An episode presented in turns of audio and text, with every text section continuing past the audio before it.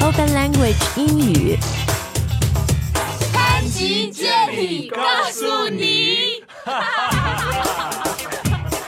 Hello, welcome back to the show. My name's Adam. 大家好，我是 Jenny，今天要说说，哎呦，我个人很惧怕的一个话题。 啊，什么话题呢说到惧怕，我们前几天 phobia，我是 math phobia， ？Phobic. yeah.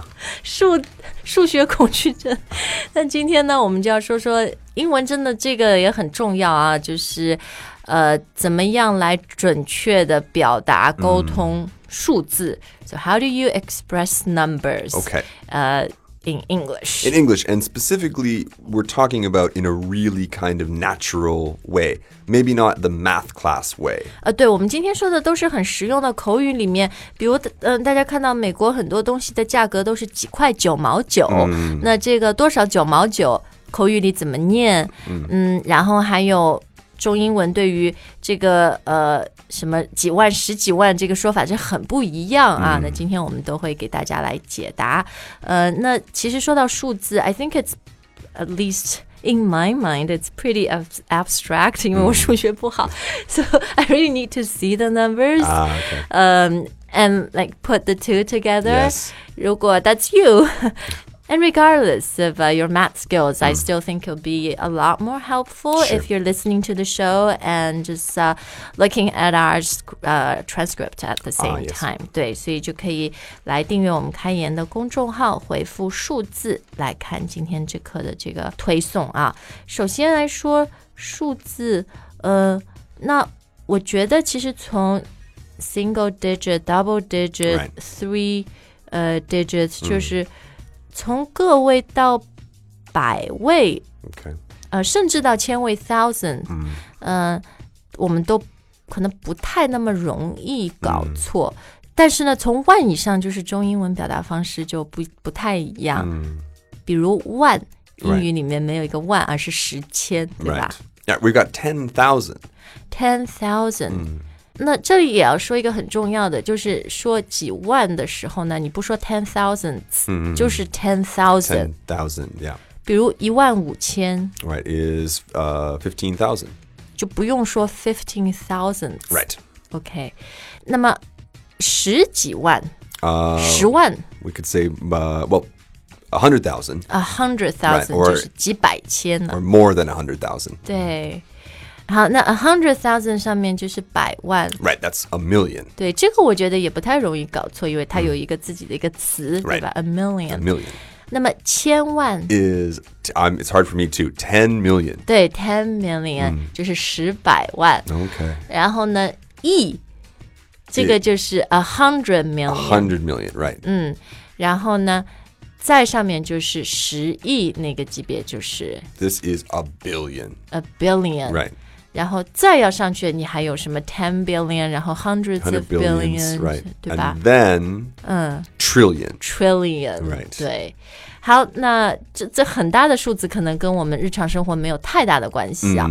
Let's um just dial it back，还是 说回比较日常能用得到的。嗯，我想先问 Adam，嗯，比如说一千五百， okay 这样的数字，对吧？千和百位都有的。 okay 英文里面其实你可以说，比如 one thousand and five Right. hundred，but very often people say it just fif- another way right 1500 fifteen hundred，Mm. sure 就说十五百。 right yeah so again this would be the thing um, if if we were in math class Uh. we would probably say 1500 if the teacher wants to know what is the answer Oh. But if we're talking like maybe my friend asks me, how much do you pay in rent? oh, I pay fifteen hundred. OK，所以你说。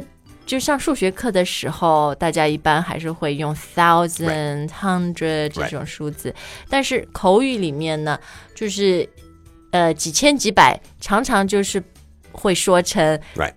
呃多少百， Sure. 是吧？呃，比如一千五百就是 fifteen $1,500， hundred， right 比如什么五千八百就是 fifty eight hundred $5,800。。 Why is that? I think the reason is just because it's easy to say. Yeah, that is true. 嗯就是大家可以对比 one thousand and five hundred versus fifteen Yeah, hundred， fifteen hundred. Yeah. 就是 fifteen hundred 显然是更容易说，是而且我觉得好像这个概念上也比较容易 Yeah 搞懂，是吧？而且它也很形象，就是 fifteen，、你脑子里就会浮现出十五，然后 hundred 脑子里就会浮现出两个零。 Right, right, right. These these numbers I think are smaller, so they're less abstract and Yeah. they're much easier to understand and say. 的，是的。好，那嗯，如果说是几几万几千，比如我们刚刚说 fifteen hundred， Right. 现现在是一万五千， Mm, so fifteen thousand. 对，这个就是 fifteen thousand，and there's no other way 嗯 No. of saying it，、 No. 对吧？它就是这一个说法 fifteen thousand。那如果是十五万呢 Mm, that's hundred and fifty thousand. ？A hundred and fifty thousand，、这个也是没有 other way 嗯 No of other way. saying it 所以只有那个几千几百是一个 exception。 That's the you can only say- exception, 对，什么 ten thousand，什么 fifteen thousand，对 Right. 吧？好，那呃。我们再来搞一下脑子啊！如果那个一千五百变成什么一千五百五十 Okay, so we've got fifteen hundred and fifty. fifty，对，fifteen hundred and fifty。所以我觉得这个是呃几千几百是。大家可以记住，它是一个例外，就是它可以用这种前面是 double digits 两位数，后面用 hundreds 来表示的对吧？那前面说的一千五百五十是呃 fifteen hundred fifty，、那如果是一千五百五十五，其实也是 same format，but Yeah, you would say fifteen hundred fif and 呃 fifty-five. and fifty five Right, yeah. right Right. I know. Or one thousand five hundred fifty-five is okay. 也是 too. 可以的， Yeah. 对对对，OK。那这这个很很多的数字啊，我们再说说，就是 in daily life maybe、buying Hmm. things Sure. price tags The price the- tag. 对，the the prices，在美国呢，就是这种嗯九毛九 Mm, 这样 yeah. 的价格特别多。They even have the the dollar shop， Right. 美国有这种 dollar shop，但里面的东西可能都是 ninety nine $0.99 cents，嗯都是九毛九的东西啊。 Sure. 嗯，你如果在 price tag 那个价格标签上面看到一个东西是九块九毛九， Mm, You probably say it's nine ninety-nine. 对，美国人就会说 nine ninety nine。 Right. 嗯，所以就是讲前面一个 nine 以后，它会 pause，会稍微停顿一下，然后 ninety nine。嗯 Right. But most importantly is that you would not just say 999. 啊，对， It 这 nee- 个很嗯 needs to be exactly 930 or 940 or 995 or 99.95. 而所以你就说那个后面的九毛九或者什么九毛几，一定是 ninety Right, right, something，ninety something，right Right. nine ninety nine，eight ninety nine。 899. 好，那我觉得还有一个呢，就是口语里面啊，也很多时候就把那个 dollars 和 cents 省掉了，嗯，就直接比如 how much is this？it's only nine ninety nine，、就不用说 it's nine dollars Right. and ninety nine cents， Exactly. 对 Yeah. 吧 Who wants to say all those extra words? Who has time? 对，其实口语里面很多，你要说为什么他们这样说，why，就是因为比较 efficient，比较方便，比较 course, yeah. convenient，it's easier，right？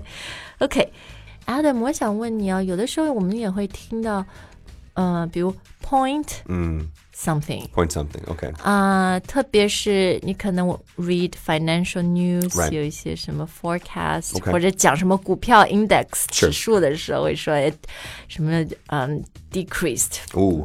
多少 percent，、呃，right point five percent 什么的这个 point 几讲的是几点？嗯是零点几还是一点几 Uh, this would usually be zero. Zero, zero point. point？嗯，所以他如果说 point eight，、这个是说零点八 Right 啊，它省略的是零 Right. 对吧？ So in the math class, it's very important you say 0.8.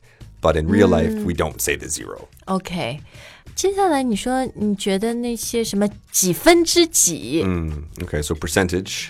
呃，对，或者就是我们说的四分之一呀，什么呃八分之一啊 OK 这个也值得说啊。 Okay. 那因为 percentage，I think it's easier to learn in a way，、比如百分之六十，那就是 sixty percent。 Right. So just the format is number followed by percent. Percent, yeah. Whereas 几分之几可能就稍微有点高。 Right. Okay. So one common one I think is with the um, um, four. 嗯，四分之几是 Right. 吗 It says we we call that a fourth, one fourth. ？One fourth. Right. Two fourths, three fourths. But we can also use a much easier word. Um, It's a longer word, but easier to say, which is quarter. Quarter，、对，嗯、比如四分之一 right. So that's one quarter ，one or quarter， one 嗯 fourth.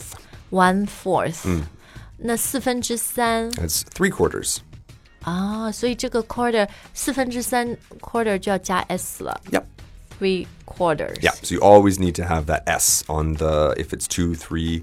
That's why fourths is kind of a hard word 哦， to 因为是 say t h 后面加 with s，, S, right? 对， So quarters is a lot easier to say. 嗯、所以如果是四分之三，你不想用 three quarters，、要嗯想用 fourth 来表达，就是。 For if you are very brave, you can say you know this is the three uh, fourths. 对，我觉得对中文的，对我们中国朋友来说呢，just remember you need to reverse the、uh, order of the number。 Right. Sure. 因为中文我们是先说，比如四分之一、 Right. 四分之三，先讲下面的那个。但英文呢，你要先说上面的那个数字。 That's right. 所以 it's a qu- 呃、one quarter or 呃、three quarters，呃是反过来的，嗯对不对？ Right. 好像英文很多东西都是反过来。有一次我们说地址也是从小到 Yeah. 大 versus 从大到小。 Wash brain. it's not wash brain. It's brainwash. 好，那讲到数字呢，其实真的适用的范围好广泛哦。有朋友跟我们说，能不能说说什么电话号码啊这种数字怎么、怎么报，然后呢，什么价格呀，各种各样。呃，我们当然节目里面会呃不断的带来这个有呃有用的内容。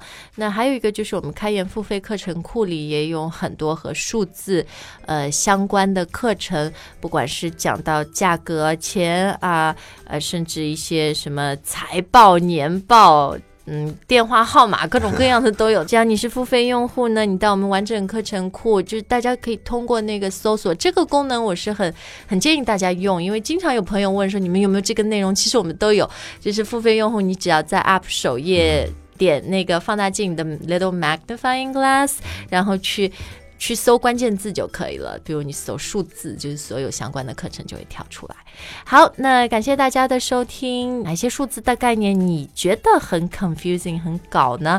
都可以在留言里面来呃告诉我们，跟我们分享。嗯，既然今天说到数字嘛，我们开言英语六百多节课程，每天的新课学习一年，我经常说只要六百二十九元。嗯，这个英文六二九最口语的说法是 Six twenty nine. six twenty nine。好，what a deal, guys！今天的节目就到这儿，we hope you like it and we'll see you next time。再见。 Bye bye.